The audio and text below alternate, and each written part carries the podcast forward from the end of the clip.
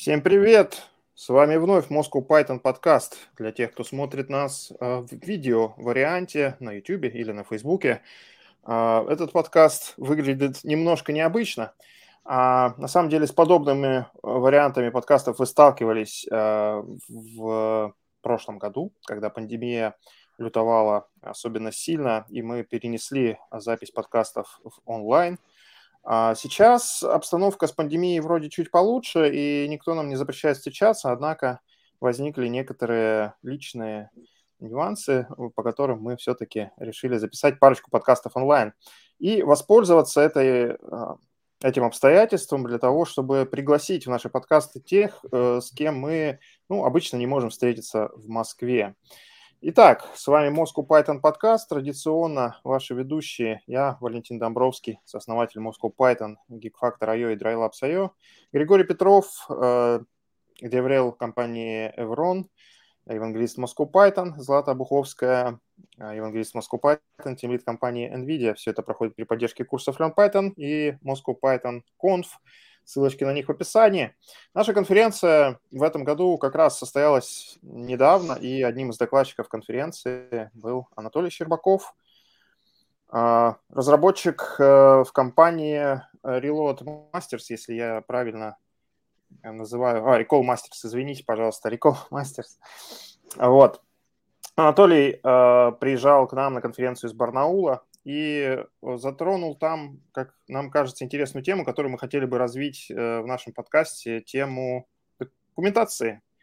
Вот. Э, и в частности, что есть документация в коде, что это такое, Docs as a Code. Ну, собственно, вот эту тему, тему документации как раз-таки мы хотели обсудить. Толя, привет. Приветствую. Очень рад всех видеть. Взаимно, взаимно. А, ну что, давай начнем вот с первого вопроса. Что это такое Docs as a Code? Расскажи нашим слушателям и зрителям. Давайте я начну сначала, ну, с самого начала, э, с того, о чем вообще речь, о какой документации речь. Наверное, стоит разделять документацию, которая пишется для конечного пользователя – вашего, вашей системы, вашего приложения, и документацию, которая пишется для вас самих, для тех, кто эту систему делает. И нас сегодня интересует именно второе. Зачем это вообще надо? Когда вы пишете большую систему, когда вас в команде много, ну, скажем, как минимум человек 5, то начинается, начинается проблема в том, что ваша система не помещается в голову каждого из вас. Или у каждого в голове находятся разные ее кусочки. Таким образом, появляются знания, которые, которыми обладает только один человек, и больше никто не в курсе, как и что работает. Ну или этот один человек э, через полгода уже забудет, как и что он там написал, и потом будет долго и мучительно вспоминать, почему же это было сделано так или иначе. Поэтому в дополнение к тому, чтобы написать код на формальном языке, на языке программирования, люди пишут еще и документацию. А, почему? Что такое Docs as Code?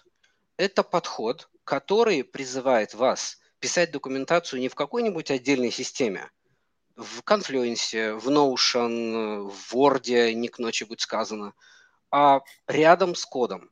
У вас есть репозиторий, в нем лежит ваш код на Python, на JavaScript, снова не к ночи будет сказано, на Rust, на чем угодно.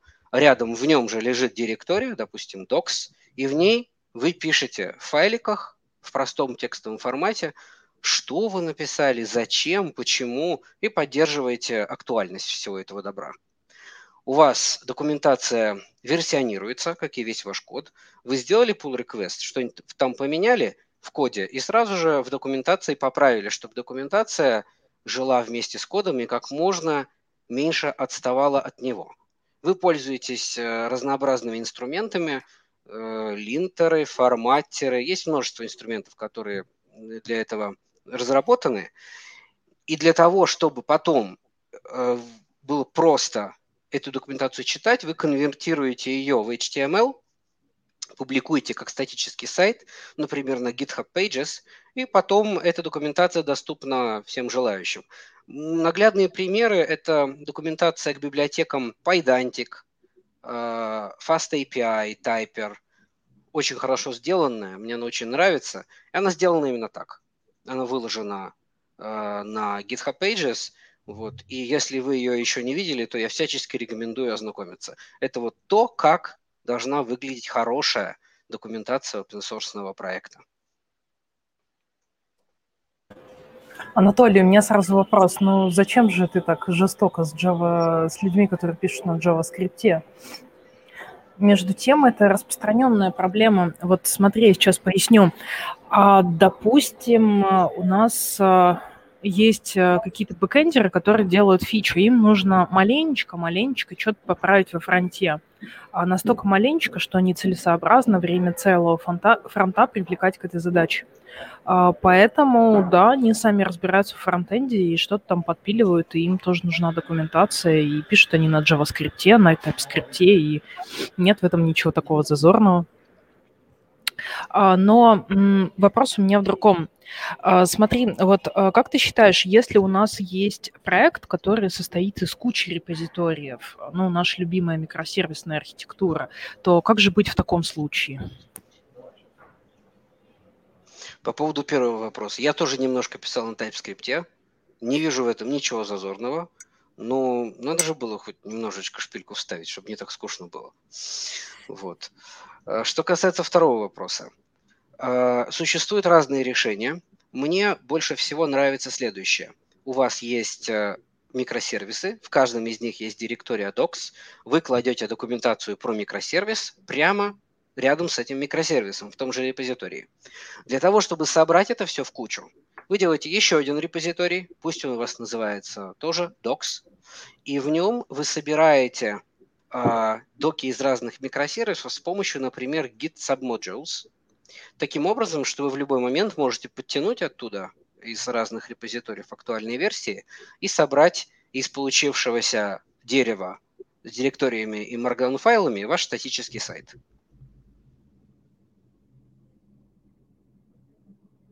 Я прекрасно помню А, такой подход еще 20 лет назад, когда Радмин делал, у нас а, тоже были тексты, файлы. А, Markdown тогда не был еще так повсеместно распространен, как сейчас.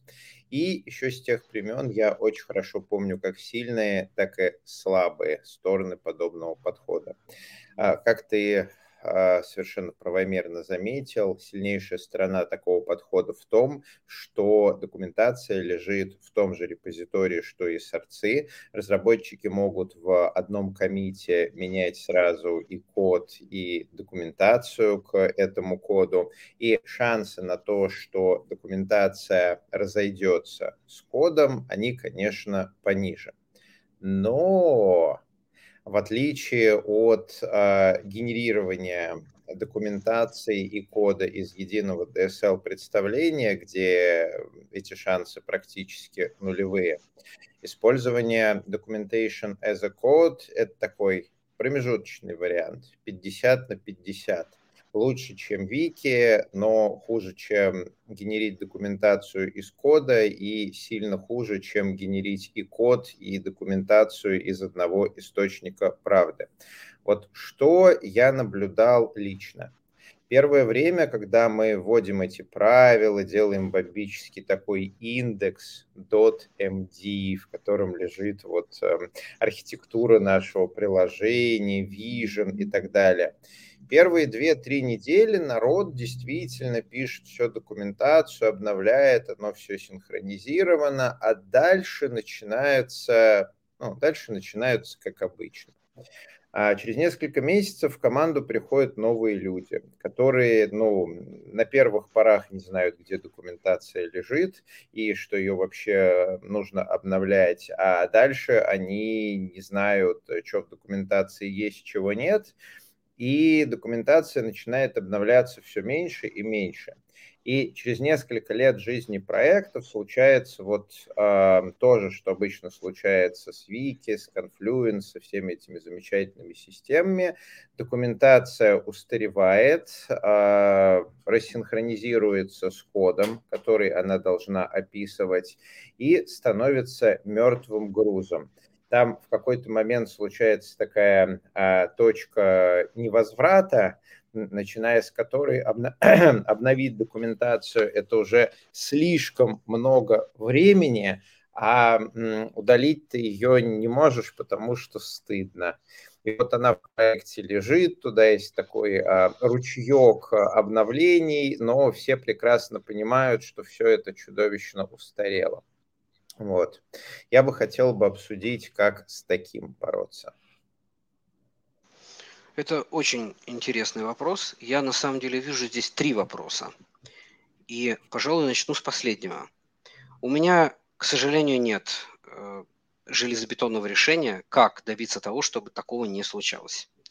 Э, единственное, э, что можно, что можно предложить? Во-первых, это вопрос управления проектом, и э, можно предложить административные пути решения вопроса. Я проходил через вот такие точки невозврата несколько раз, э, и это было малоприятно, потому что вкладываются большие силы в документацию, а потом она просто, она, наличие устаревшей документации это даже хуже, чем полное отсутствие документации, потому что она вводит в заблуждение, и необходимо тратить дополнительные силы на то, чтобы исправлять те недоразумения, которые э, связаны с ее существованием. Э, административные методы решения могут быть такими. Нужно писать тикеты на обновление документации – и ставить их как зависимости для других тикетов. Но для этого необходимо, чтобы человек, который создает тикеты и управляет ими, будь то product manager, project manager, team lead, а, чтобы он постоянно был этой самой движущей силой, чтобы он всегда помнил, насколько важна документация и насколько важно создавать тикеты, договариваться с бизнесом о том, что эти тикеты должны быть сделаны. То есть вот такие административные рычаги должны работать. И, конечно, Э, это ненадежно, потому что рано или поздно этот человек устанет. А, поэтому... Мне тут есть что сказать. Смотри, так как я, в общем, работаю продукт-менеджером на полставки. А тут история в том, что ты попробуй, ну вот попробуй с точки зрения инженера обосновать продукт-менеджеру, ну или там, бизнесу необходимость поддержания, а, выполнения вот этих тикетов. То есть у нас есть фичи, там они горят, мы со стейкхолдером договорились на какой-то скоп работ, а, и тут вот эти тикеты по документации. И какие могут быть аргументы логические, чтобы это продать на твой взгляд? Я думаю, что а, я думаю, что это зависит, конечно, от личности стейкхолдера, с которым э, приходится работать. Э, встречаются люди, которые понимают, что документация это важно, потому что они периодически заходят и смотрят, что там написано. А потом они приходят к инженеру и тыкают ему его носом, говоря, что «а что это такое?» А он такой начинает оправдываться, а это уже не важно, это уже устарело 10 лет как. Вот, вот такой, такие ситуации бывают. В таком случае, в принципе, э, опираясь на, суще, на существование таких, такого опыта в прошлом, это можно э, обосновать. По крайней мере, у меня такие диалоги бывали. Это, во-первых. Во-вторых, если, если даже такого нет, то я думаю, что единственный возможный метод э, продать поддержку документации состоит в том, чтобы объяснить э, необходимость поддержки продукта в долгосрочной перспективе. Существует краткосрочная оптимизация, когда мы стараемся сделать э, наилучшее для нас, выполнить наилучшее для нас возможное действие в моменте, и долгосрочная оптимизация, когда мы смотрим на более далекую перспективу. Как известно, краткосрочная оптимизация далеко не всегда гарантирует долгосрочную. Зачастую они друг, другу, с друг с другом конфликтуют.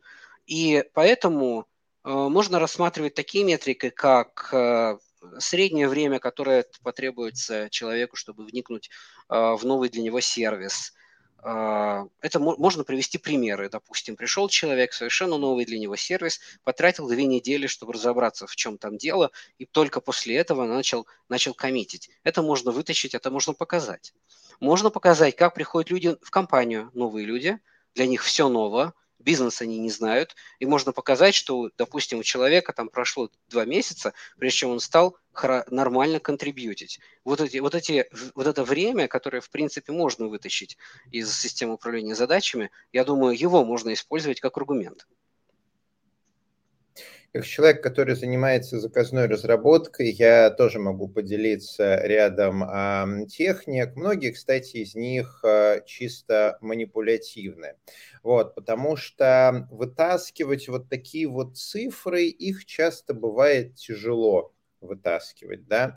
Особенно если команда небольшая, у тебя нет каких-то миллионов строчек кода, сотен разработчиков, у тебя есть, например, сотни тысяч а, строчек кода и там 5-10 человек в команде что ты можешь делать, чтобы продать э, бизнесу. А в чем вообще проблема продавать бизнесу в такие, э, такие вещи? А в том, что эти вещи, они отсутствуют в картине мира бизнеса, и поэтому, когда ты их э, человеку говоришь, а, то человеку в целом нечем их осознать, он их э, пытается осознать по какой-то максимально упрощенной модели, вроде, ну, от меня хотят лишних денег на пустом месте, но и так ведь все хорошо, да, и так ведь все хорошо. Значит, мы не будем делать тестов, мы не будем делать документацию, вот, э, мы не будем настраивать CI-CD, у нас ведь все хорошо, и с этой упрощенной моделью можно бороться разными способами. Вот, э, например, а, один из них – это постоянное зачитывание стейкхолдерам метрик проектов. Да?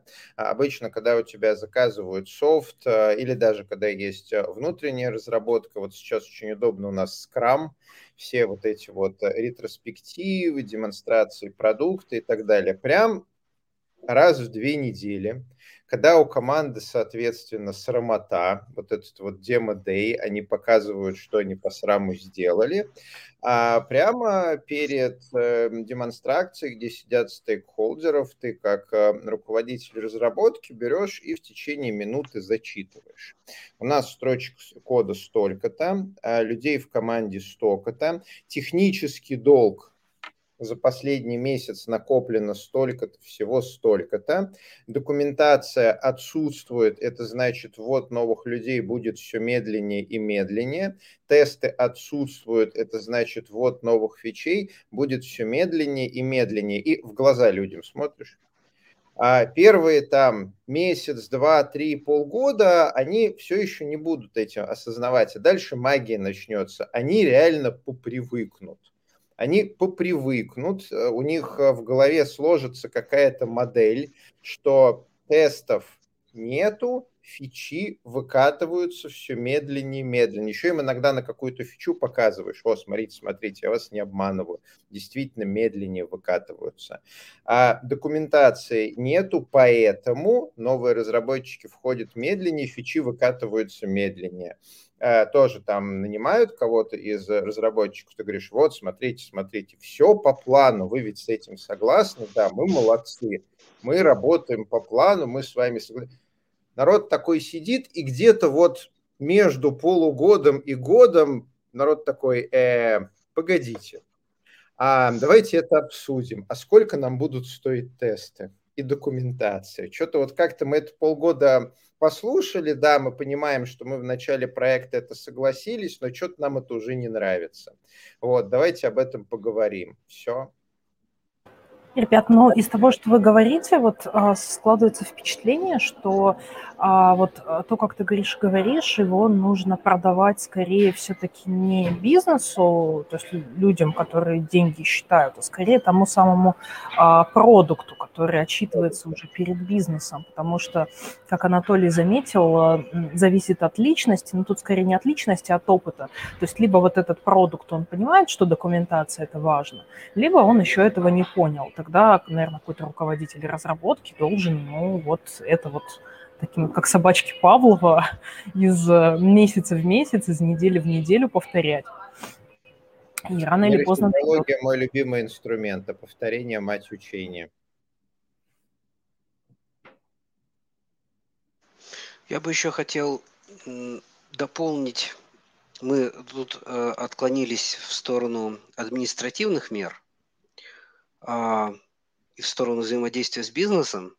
Но я бы еще хотел дополнить, что, с моей точки зрения, подход Docs as Code позволяет э, нам, помогает нам э, держать документацию в актуальном состоянии, потому что он э, освобождает нас от некоторой доли рутинной работы. А, вот, допустим, я написал какую-нибудь фичу или там что-нибудь поправил, что-нибудь отрефакторил, изменил, и теперь теоретически, как ответственный разработчик, я должен пойти и написать документацию, обновить документацию, посмотреть, где она там протухла после моих изменений. И мне не очень хочется этого делать на самом деле, потому что только что я потратил силы, мой мозг изложил все, что он мог сказать о, о на моей фиче или моем рефакторинге самым строгим доступным ему образом в виде кода.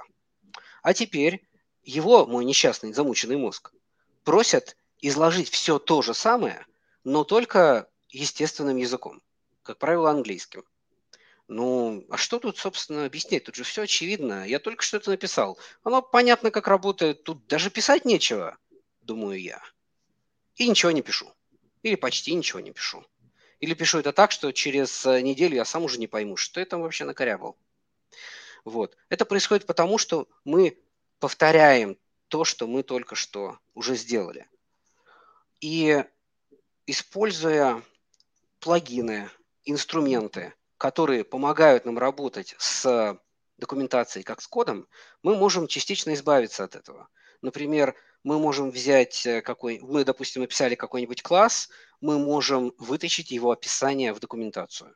Мы просто скормим в специальной программе его путь к этому классу, она нам нарисует его со всеми его методами, вытащит его докстринги, вытащит аннотации типов, а, подскажет нам, что это дата-класс, или, например, что это абстрактный класс, а, подсветит, какие методы у него dunder methods специальные – и нам не нужно ничего будет это писать, и не нужно будет копипастить ничего из докстрингов, потому что все это самостоятельно в нашу документацию попадет.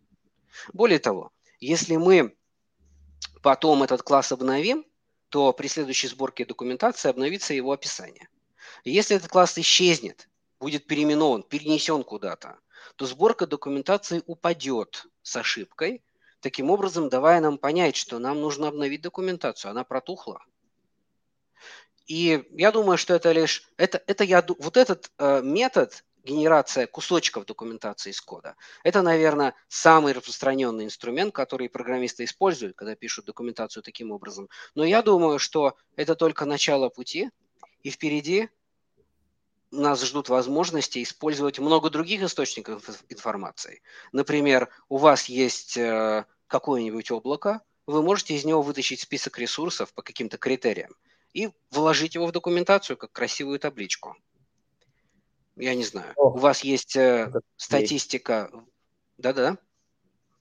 Сколько целей, сколько целей, и автогенерение документации, и английский язык, и доменные области, так мало времени.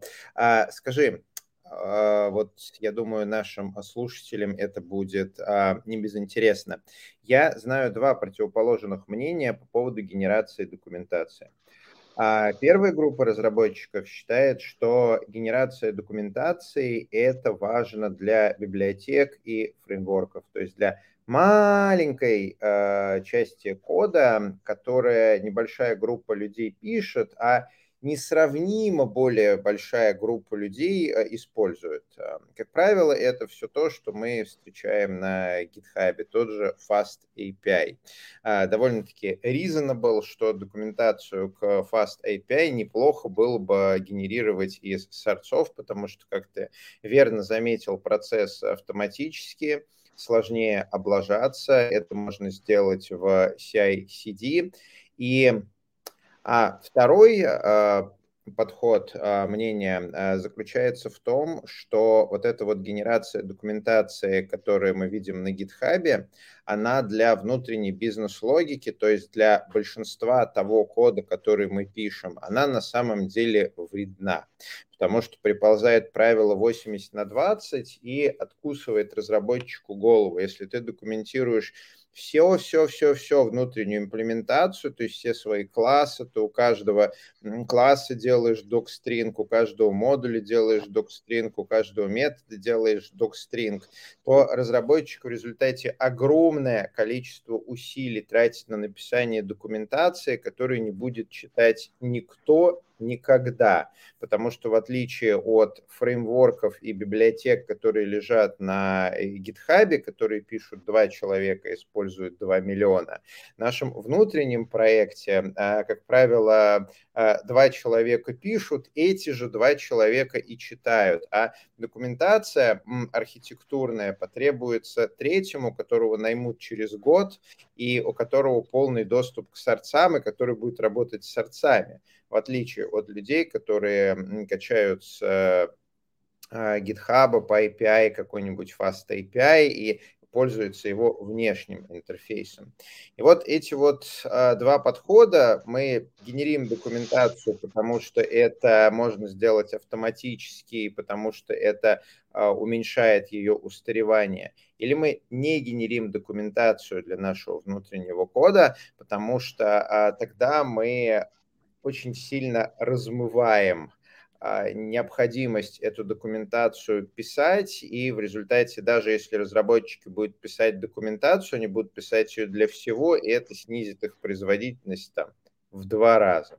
Злата, вот э, что думаешь по поводу такого, назовем это, противоречия? Ну, слушай, я из своего опыта исхожу. Вот раньше, допустим, я работала в продуктовых сервисах. Это как раз команда, где там а, условно 10 человек пишут а, что-то, и документацию потом не будет читать никто. У нас документация была самая минимальная на конфлюенсе, она, естественно, быстро устаревала, но там были в основном какие-то там такие лайфхаки, типа, не знаю, вот тут, короче, ручку покрути, там, значит, ёршиком пошурши, тогда оно заведется. Ну, это реально были знания, которые вот они передавались из поколения в поколение. А, описывать код мы не описывали, то есть у нас считалось, что как бы мы наймем лучше в команду инженеров, которые умеют читать код а, достаточно хорошо. И это было оправдано, потому что скорость найма инженеров, она э, была такова, что писать документацию там было просто невыгодно. Ну, грубо говоря, на написание документации по, там, э, за год э, потратили бы, допустим, там, два месяца чистого времени, а скорость адаптации разработчиков, анбординга разработчиков, она была сильно меньше. Ну, всех разработчиков, которые за этот год наняли. Вот. Сейчас, допустим, у меня другой проект. Это как раз проект а, внутренний, где мы пишем что-то вроде библиотеки, которая внутри пользуется, ну, как бы, ну, не миллионы, но вот а, достаточно много людей. И там без документации очень тяжело, потому что плохая документация, это же все к нам прилетает а, в личные чатики, отвлекает от задач. И там, да, приходится ставить тикеты на написание документации и все такое. Так что в целом я с тобой согласна, и я тут топлю скорее за то, что нужно смотреть гибко, и не любому продукту можно продать а, вот эту историю с документацией, не потому что человек такой вот глупый и не знает, что люди там документацию какую-то пишут, а потому что это иногда просто нецелесообразно. Такие дела. Слушай, я думаю, мы уже достаточно разговорились. Валентин, мы ведь достаточно разговорились. А, ну, неплохо так разговорились. Э, какие да, есть предложения по продолжению анкеты? Я предлагаю набросить вентиляторы, э, поговорить про английский язык. Вот, э, Анатолий, ты упомянул так вскользь, что документацию неплохо бы писать по-английски. И тут у меня есть собственные вьетнамские флешбеки, когда ты, к примеру, хочешь нанимать э, программистов, которые смогут писать документацию по-английски, но и ты их тестируешь таким а, примитивным тестом, берешь какую-нибудь библиотеку, ну, например, я много джаваскриптеров нанимал, а, берешь там библиотеку а, Lodash, ну или, а, да, Lodash, к примеру, она довольно популярна в среде JavaScript, ее, ну, раньше, по крайней мере, все-все-все-все-все знали. Вот, берешь Lodash, даешь человеку а, функцию underscore, а, underscore, а, debounce, и а, просишь его перевести. То есть даже не написать что-то по-английски, а просто перевести вот то, что а, а другой разработчик написал. И далее смотришь, как вот десятки разработчиков проходят твое собеседование, ты им даешь дебаунс, а дальше дебаунсом просто откусывает голову одному за другим, одному за другим. То есть человек читает и, ну все, дальше перевести не может. Э, ну и в целом сам он дальше тоже написать уже ничего не сможет. Вот, вот так, вот 10, 20, 30 собеседований, потом тебе приходят владельцы бизнеса и говорят, ну, Гриш, это все, конечно, хорошо, но мы хотим нанимать разработчиков. А давай не будем вот э, тестировать а, английский язык. А, так, и дальше встает интересный вопрос, если нанимать средних разработчиков с рынка, у них будут средний английский язык. Уровня попытался прочесть debounce, не смог. А может написать э, идентификатор, ну, so-so. Но комментарий по-английски будет написан вот такой руглиш, русский, английский. Такие комментарии я иногда значит, э, когда я вижу такой комментарий, читаю, что это здесь. А, перевожу, понимаю, что я это перевести не могу. А, иду к человеку, говорю, а что ты здесь имел в виду? Человек смотрит, ой, что же я здесь имел в виду? Ну, говорит, слушай, я тут попробовал описать по-английски, вот что у меня получилось. Вот, я это сам тоже прочитать не могу. Но нас ведь руководство заставляет писать комментарии по-английски. А вот мы пишем комментарии по-английски. В Еврон, конечно, а, такого безумия нет, но я такое много-много раз видел и в целом до сих пор вижу. И мы тут становимся перед очень неприятной дилеммой. Либо мы говорим разработчикам, ну, пишите документацию по-английски откуда они возьмут английский, чтобы писать документацию?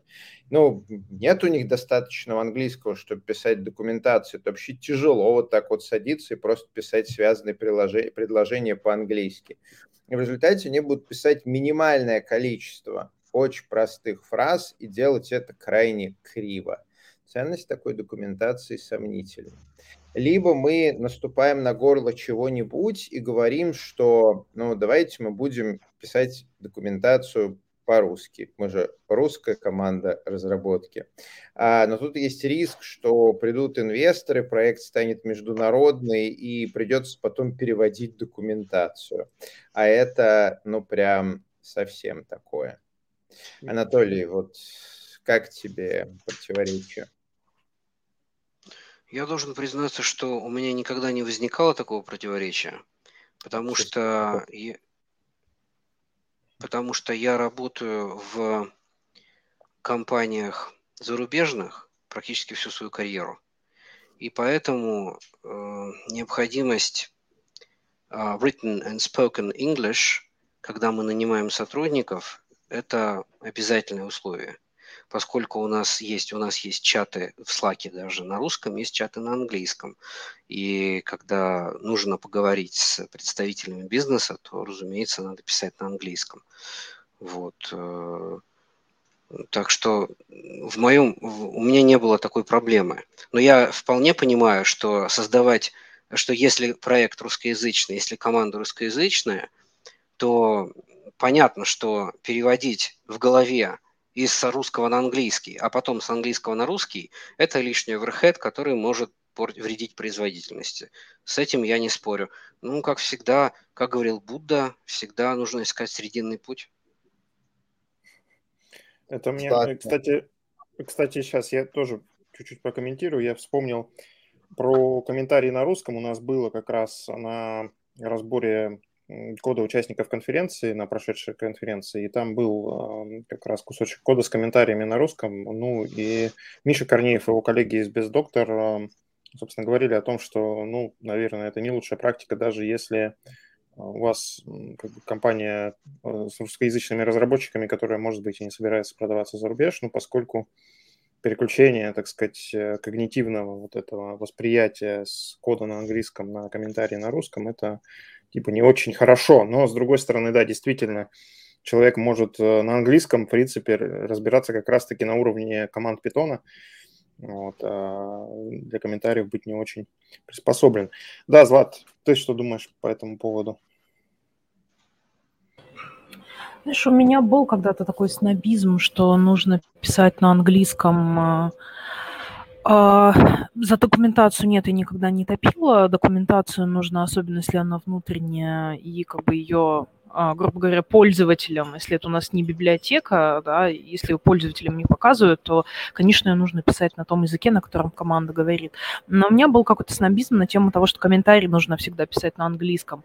А сейчас, честно говоря, я так не думаю. Я думаю, что даже комментарии в коде можно писать на русском. Ну, как бы я тоже работаю в зарубежной компании, у нас, естественно, все на английском, но, боже мой, если у вас русскоязычная команда, да, пишите комментарии по-русски, даже мат можно использовать в комментариях. Я топлю за то, чтобы весело было.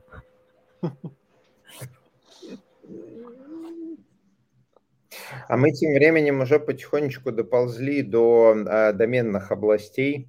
А, еще одна большая проблема с документацией. А, наши слушатели, если думали, что мы сейчас расскажем про МКДокс и на этом закончим, нет. Все не так просто. Я 10 лет документацию для Радмина делал. И, и внутреннюю, и внешнюю, вообще все. Э, там непросто. А если говорить а, про то, а, что мы документацию хотим а, постоянно обновлять, а мы документацию хотим постоянно обновлять. Если у нас в команде не 3-4 человека, а хотя бы пару десятков, и в проекте достаточно строчек кода, то у нас э, перед разработчиками встает очень веселая задача. Вот разработчик получает в Jira тикет, ему, соответственно, раздали на руку на спринт какие-то игральные карточки, он посмотрел, достает там а, свампу, а, смотрит на нее, открывает а, соответствующий Jira тикет и идет там в проект чего-то фиксить. Вот он там куда-то пошел, а, починил какую-нибудь интеграцию с э, не знаю, а, Airflow, какой-нибудь там Action, который ни туда, ни то писал, вот он это все починил, несколько дней э, писал, коммитит, пушит, а CI-CD ему и говорит английским по белому, что знаешь, ну как бы у нас есть правила в компании, код поменял, надо бы документацию поменять. Документация лежит вон там, 234 markdown файлика. А, я не вижу ни одного изменения, так что давай ты это пойдешь обратно и либо документацию поменяешь, либо в джировском тикере, в тикете поставишь флаги, что они не требуют изменения документации. Человек смотрит на 234 э, MD файлика и хорошо, ох, а, хорошо, если там можно поиском чего-нибудь найти. Airflow, например.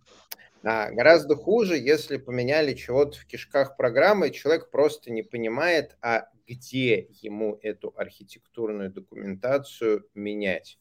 И это на самом деле довольно большая проблема, которая с увеличением проекта увеличивается. То есть если в проекте реально живая документация, которая регулярно разработчиками обновляется, то вряд ли все документации, э, все разработчики всю эту документацию будут читать и знать. Вот, особенно если это новые разработчики. Как лучше сделать так, э, чтобы разработчик мог найти, а где же в документации ему вносить изменения?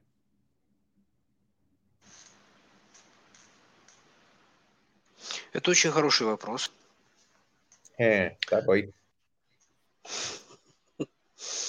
А, у меня а, не было такого опыта, потому что, ну как, как сказать, нет, скажу так, у меня не было такого опыта именно с Markdown файлами, у меня был такой опыт э, с SaaS-системами, с Notion и с Confluence.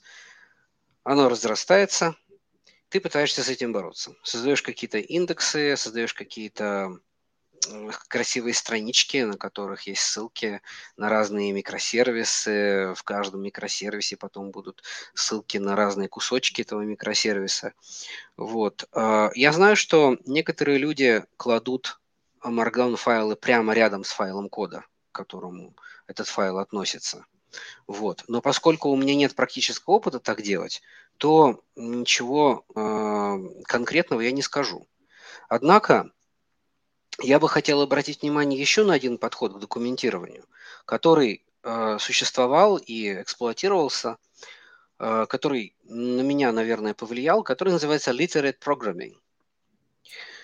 Это литературное или грамотное программирование, подход, который придумал Дональд Эрвин Кнут. И, наверное, когда он его придумывал, он именно такими руководствовался, чтобы нельзя было обновить одно, не обновляя другое. А смысл его очень простой. Создается Э, один большой файл, в котором будет, например, лежать исходный код теха, огромной мощной системы для э, оформления документов, содержащих сложную разметку и много математики. Этот файл делится на маленькие блоки. Бывают два типа блоков. Блок текста и блок кода. Они могут в произвольном порядке следовать друг за другом. Причем Э, вы можете в каком-то блоке текста ссылаться на другой блок. Таким образом, он будет вставлен в то место, где вы на него ссылаетесь. То же самое с кодом. Смысл этого всего состоит в том, чтобы вы писали код своей программы не в том порядке, в каком этого требует компилятор, интерпретатор или логика ее исполнения, а в том порядке, в каком движется ваша мысль. Вы пишете свою программу как книгу. Из этого огромного исходника получаются два результата – во-первых, какая-нибудь PDF или HTML с документацией, а во-вторых, э, исполняемый текст программы, который потом интерпретируется или компилируется. Сейчас существует, э, Кнут, Кнут сделал инструмент, который называется C-Web, он так написал тех и много других программ. А сейчас существуют всякие разные другие инструменты, кажется, New Web, это то, с чем я играл когда-то. Э, это не очень удобно работать с питоном, потому что ломаются отступы но э, и, и это не очень работает, не очень удобно на самом деле работать с э, системами, которые, которые хочется разбить красиво на маленькие файлики, на множество классов, которые взаимодействуют друг с другом. По крайней мере, мне так показалось, когда я пытался использовать эту технику. Но, возможно, когда вы хотите, когда у вас проект действительно становится большим, и когда дополнительные затраты на поддержание актуальности документации становятся оправданы, тогда, может быть, стоит подумать о том, чтобы вставлять куски текста прямо в свои файлы, вытаскивать их оттуда и таким образом как можно ближе держать документацию к коду. И существует еще одна крайность, э, противоположная, я думаю, literate programming. Это инструменты вроде PyDoc, которые вы просто натравливаете на свои файлы с классами и методами, и они рисуют вам документацию. Но вот эта крайность, мне кажется, совсем малопригодной для употребления, потому что ваша документация расположена таким образом, как расположены файлы в проекте. Это совсем не обязательно наиболее удобный способ, как можно найти и анализировать информацию, содержащуюся в этой документации. Кроме того, Каждый программист, почти каждый, работает в какой-нибудь современной IDE, и там поиск, там find usages, э, анализ кода, может быть, там какие-то диаграммы наследования. Это все делается в рамках той самой IDE. И мне, например, я не припомню, когда мне нужно было использовать документацию, сгенерированную PyDoc. Вот, наверное, все. Ну что ж, потихонечку приближаемся к завершению нашего подкаста. Да, мы действительно приближаемся к завершению нашего подкаста. На очереди, как обычно, следующая запись. Ну, вспоминается, сегодня увидел э, заметку про, ну, опять же, не совсем про документацию, но тем не менее про комментарии в исходниках. Э, кажется, Джон Ромеро оставил а, комментарий к, одному, к одной из строчек а, исходного кода, кажется, Quake 3, а, написав там что-то типа «What the fuck is this?» Соответственно, я желаю, да, и это сохранилось в истории, вот, люди откопали. Я желаю вам, чтобы у вас поменьше было подобных комментариев в коде. чтобы у вас и комментарии и документация были в порядке. Что ж, Анатолий, большое тебе спасибо, что присоединился. Опять же, учитывая нашу э, разницу во времени, у тебя уже немножко поздно, так что тебе двойное спасибо за то, что ты смог к нам присоединиться. Спасибо, что принял участие в нашей конференции. Я надеюсь, это был первый, но не последний раз. А, с вами были Валентин Домбровский, сооснователь Moscow Python, DryLabs и GeekFactor.io, Григорий Петров, евангелист Moscow Python и DevRel компании Evron, Злата Буговская, евангелист Moscow Python, тимлит компании NVIDIA. Все это проходило при поддержке курсов uh, Learn Python конференции Moscow Python Conf. Uh, спасибо еще раз Анатолию Щербакову, разработчику в компании Recall Masters. До новых встреч. А, ставьте лайки, пишите комментарии, подписывайтесь на наш канал. Здесь говорят про Python. Большое спасибо за приглашение. Всего доброго.